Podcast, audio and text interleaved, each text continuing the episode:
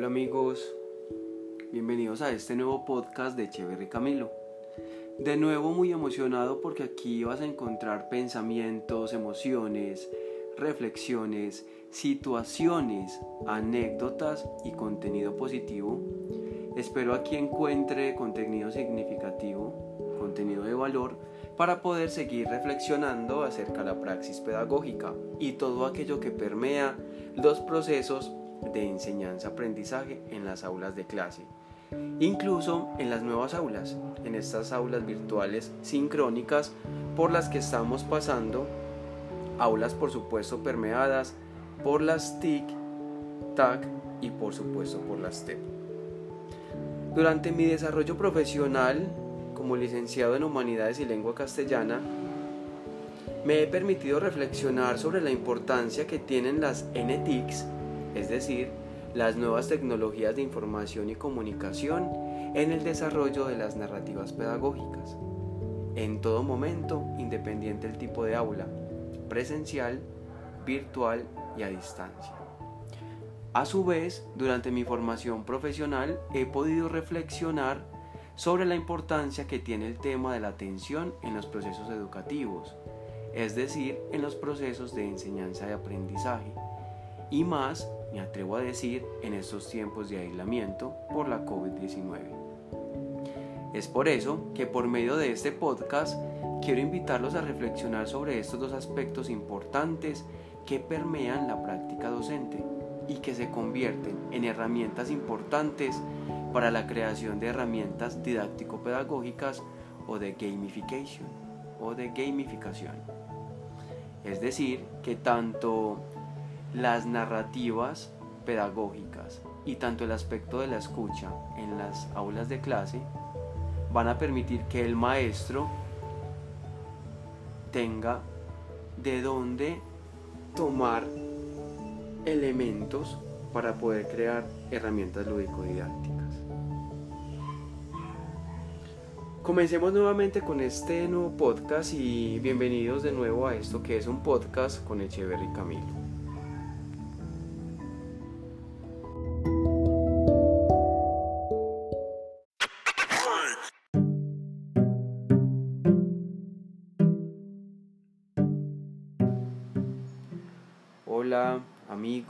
Docentes, colegas, familia.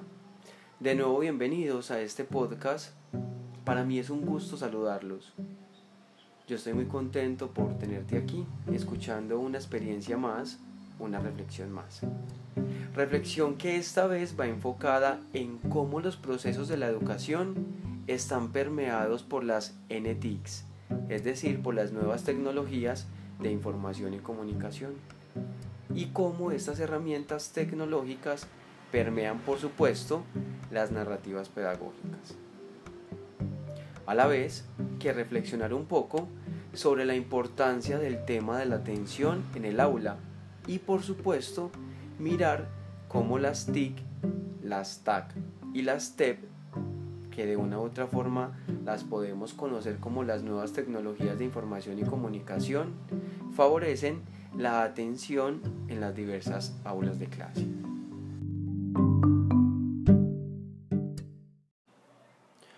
Bueno, para mí es muy importante estas dos temáticas que voy a reflexionar el día de hoy, porque durante mi formación como profesional, como profesional de las ciencias de la educación y por supuesto como profesional del lenguaje, han permeado todo mi desarrollo profesional y toda mi experiencia, incluso laboral.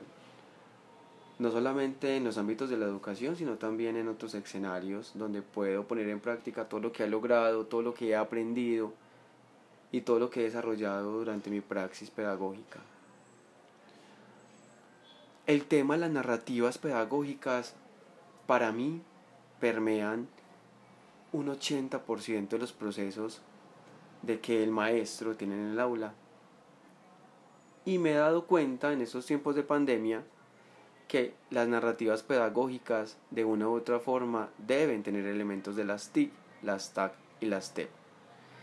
Entonces es por eso que voy a reflexionar un poco sobre cómo estas narrativas pedagógicas están permeadas por las nuevas tecnologías en qué consisten, por supuesto, desde mi experiencia. Y luego de que reflexionemos un poco sobre las narrativas pedagógicas y cómo estas están permeadas por las nuevas tecnologías, hablar un poco también de la atención. ¿Por qué? Porque en estos tiempos de aislamiento obligatorio por la COVID-19, el tema de la atención se tiene que reformular, reestructurar y por supuesto reflexionar, ¿cierto? O sea, por decirlo de alguna forma. ¿Para qué? Para que también los procesos educativos se desarrollen de una forma mucho más significativa, porque no es, no es para nadie un secreto que la virtualidad en este tiempo nos está aislando de lo que es realmente importante, que no es más que un aprendizaje significativo, ¿cierto? Un aprendizaje oportuno y un aprendizaje con, con sentido para poder eh, ser competitivos y para poder hacer una reflexión bonita y una reflexión pertinente sobre las diversas temáticas que la educación nos presenta desde lo sincrónico, quizá desde la alternancia y también desde otras esferas en las que nos estamos moviendo. Entonces, ese es el, el, el objetivo de este podcast, de este audio, poder, digamos, invitar a reflexionar sobre la importancia de las narrativas pedagógicas para el maestro y por supuesto el tema de la atención.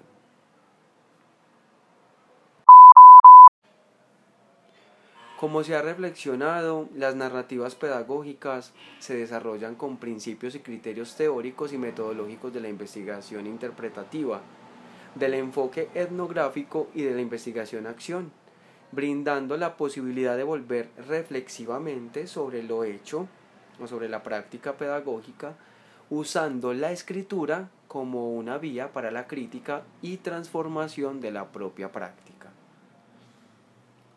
Es por ello, como lo dicen los teóricos, que la documentación narrativa no solo pretende ser una propuesta participativa de indagación pedagógica, sino también un programa para el desarrollo profesional y pedagógico entre docentes a través de experiencias de formación horizontal. Esto lo plantea Suárez en una investigación, pues que eh, traje como colación cuando tuve la oportunidad de ver un proyecto pedagógico en la formación. El relato se debe completar con los documentos que generados a lo largo de la experiencia, como lo son la bibliografía utilizada, materiales empleados y los creados, así como imágenes de todos los procesos que llevemos a cabo en el aula. Esta y otra documentación, como puede ser la presentación del proyecto, borradores, ¿cierto? modificaciones realizadas en ella y por supuesto el informe final, que no es más que lo desarrollado en la clase. Todo esto es la base o como decimos también en las prácticas pedagógicas son los pilares sobre los que se construye las narrativas pedagógicas o las memorias pedagógicas. Como se ha reflexionado, las narrativas pedagógicas o las memorias pedagógicas ¿cierto? son aspectos fundamentales de la experiencia del docente y por eso ha de ser concisa, clara y coherente con el fin de facilitar la comprensión a todas aquellas personas que van a dar a enterarse de nuestros procesos educativos y cómo lo estamos haciendo. Normalmente los lectores serán todos aquellos que también hacen parte de la práctica pedagógica o todos los que hacemos parte del campo docente. Es muy importante que las narrativas pedagógicas vayan acompañadas de documentos como se mencionó anteriormente. Para eso digamos, se debe tener muy claro todos los procesos que se van a presentar a los estudiantes. Las narrativas deben estar bien estructuradas y deben de ser coherentes para poder lograr que no solamente los lectores comprendan las ideas pedagógicas puestas en marcha en el aula, sino también que nos permitan evaluarnos a nosotros mismos como docentes en práctica. Se debe mencionar que cada docente tiene la posibilidad de crear su narrativa pedagógica de forma libre.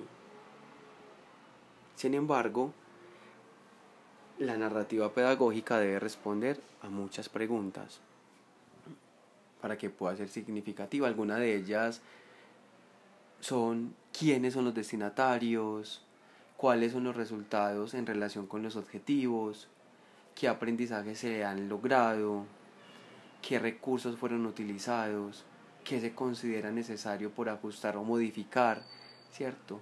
En cuanto a la propuesta pedagógica, entre otras. Ahora bien, teniendo en cuenta estos tiempos que estamos viviendo, donde lo sincrónico, lo virtual, todo lo que tiene que ver con la distancia es tan importante, es necesario que las narrativas pedagógicas estén permeadas en estos tiempos mucho más por las nuevas tecnologías de información y comunicación.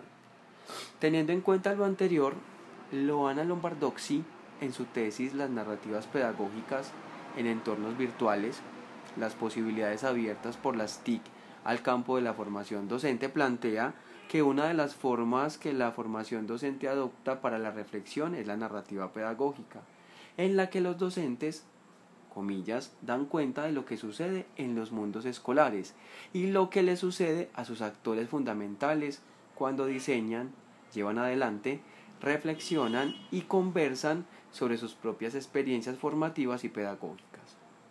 También plantea que las narrativas pedagógicas como, pues como dispositivos de formación docente permiten la construcción del conocimiento profesional y por ende para el mejoramiento de la práctica, porque el narrar excede lo individual al darse en un contexto, en un mundo que existe y condiciona las narrativas.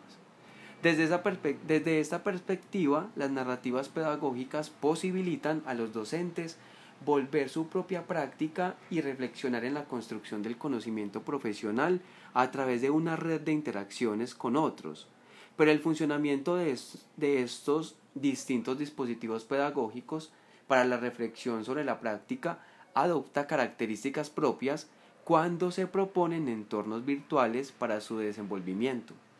Así, la expansión de las TIC, las TAP y las TEP es decir, las nuevas tecnologías de información y comunicación, llegan entonces al escenario de la formación docente, como una alternativa a los modelos tradicionales a través de las aulas virtuales que permiten a los docentes intercambiar experiencias, comunicarse, crear redes de trabajo en torno a la disciplina que enseñan y o a la pedagogía en general y construir elaboraciones reflexivas sobre la práctica docente, a su vez, queridos compañeros, colegas, docentes, las nuevas tecnologías de información y comunicación van a permear las, las memorias narrativas o las narrativas pedagógicas porque nos van a exigir a nosotros como docente, como docentes, tener motivos y estrategias para poder crear nuevas lúdicas pedagógicas o nuevas estrategias de gamification.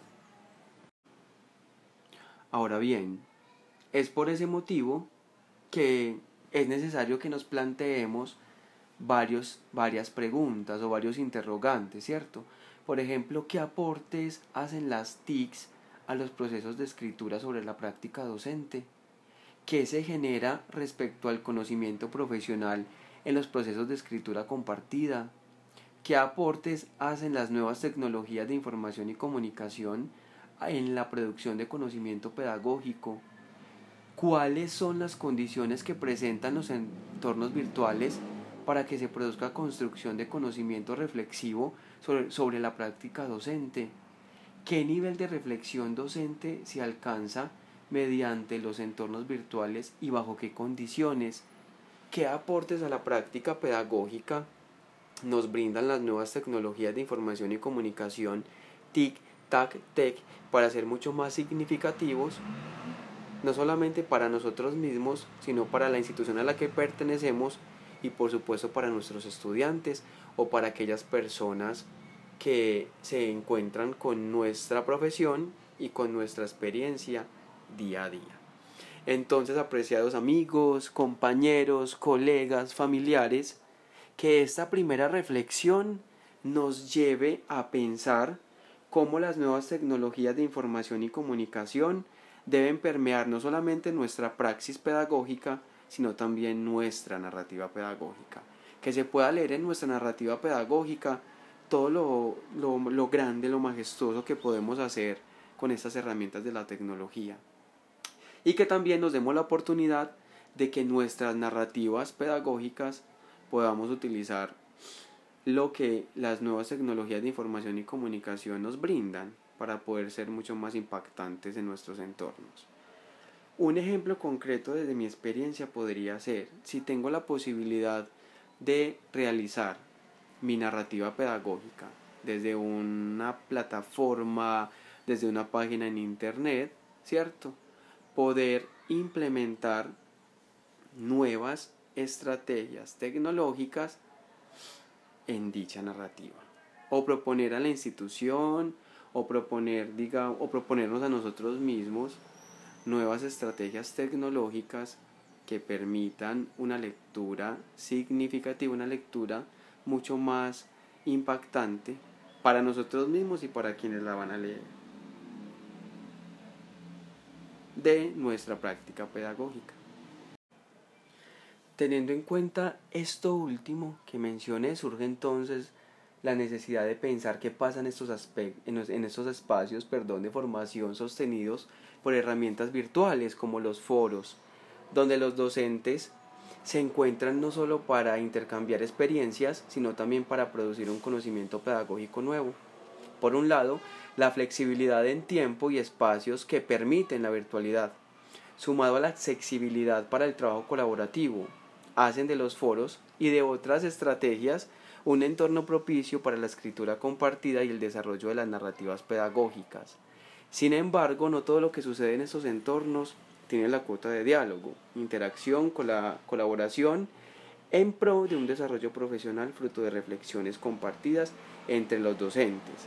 Es por eso que, como lo dije anteriormente, tenemos que buscar otras alternativas permeadas por la tecnología para que nuestras narrativas pedagógicas lleguen con impacto, lleguen con mucha fuerza.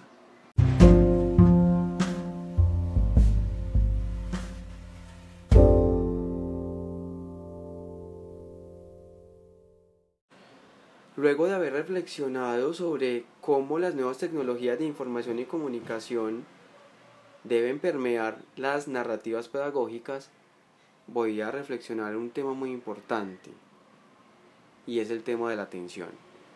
Importante no solamente en las aulas presenciales, sino también en las virtuales y por supuesto en las sincrónicas. Es importante porque dependiendo al nivel de atención de nuestros estudiantes, se va a lograr el buen desarrollo de nuestras estrategias pedagógicas para la enseñanza. Se conoce que la atención es una capacidad que nos sirve para crear, guiar y mantener nuestro cerebro activo de manera de que podamos procesar correctamente la información. También se sabe que la atención es un proceso que debe permear todas nuestras actividades. Sin embargo, hay varios tipos de atención, incluso lo menciona la neuropsicología. Estos tipos de atención tuve la oportunidad de reflexionarlos en mi clase de psicolingüística en la universidad, hace unos años atrás, donde se reflexionó que existen varios tipos de atención. Está la atención interna, que es la capacidad de prestar atención a todos los procesos internos mentales o sensaciones.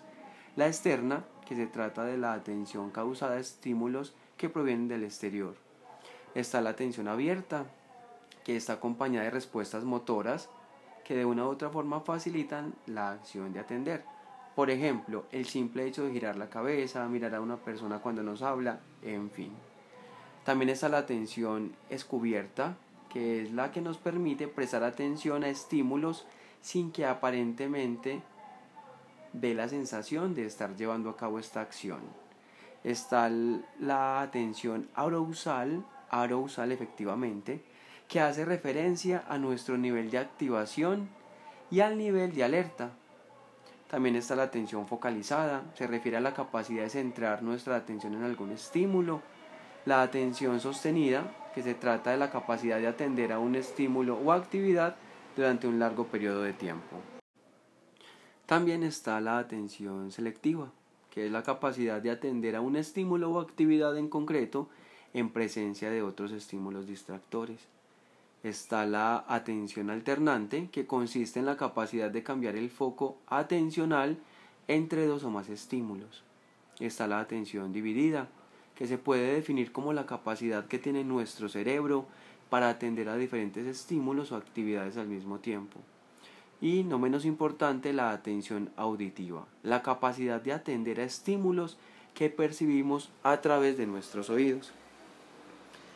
Es muy importante el tema de la atención para nosotros los maestros, porque después de hacer un análisis con el apoyo de la psicoorientación, podemos identificar cómo, cómo realizar nuestra práctica docente de forma significativa para todos, para los estudiantes y por supuesto para nosotros los docentes que planeamos las actividades.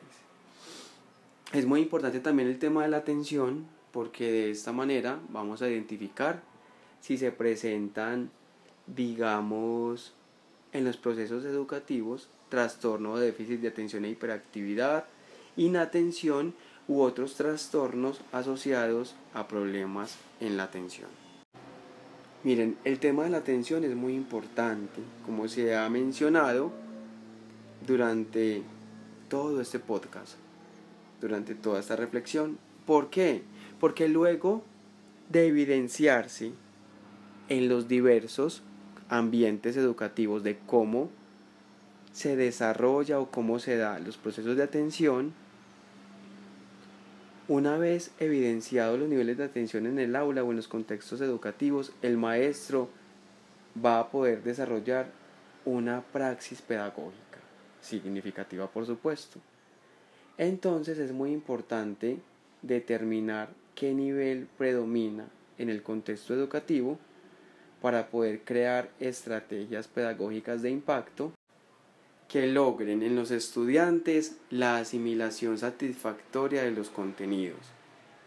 Es por eso que después de evidenciar el nivel de atención que hay en nuestra aula de clase, nosotros como docentes debemos identificar qué estrategia tecnológica usar, o mejor dicho, qué estrategias tecnológicas usar para que nuestras prácticas docentes sean de impacto.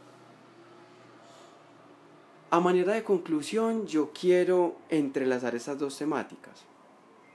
Y es cómo las narrativas pedagógicas están permeadas por la tecnología, ¿cierto? Porque de una u otra forma van a permitir hacer síntesis de nuestros procesos o de nuestras prácticas docentes.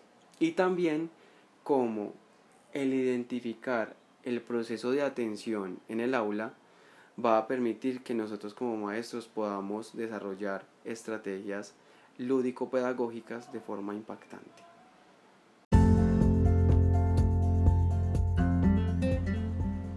Definitivamente llama la atención cómo las nuevas tecnologías de información y comunicación permean al 100% las prácticas pedagógicas no solamente en la acción, sino incluso en su planeación.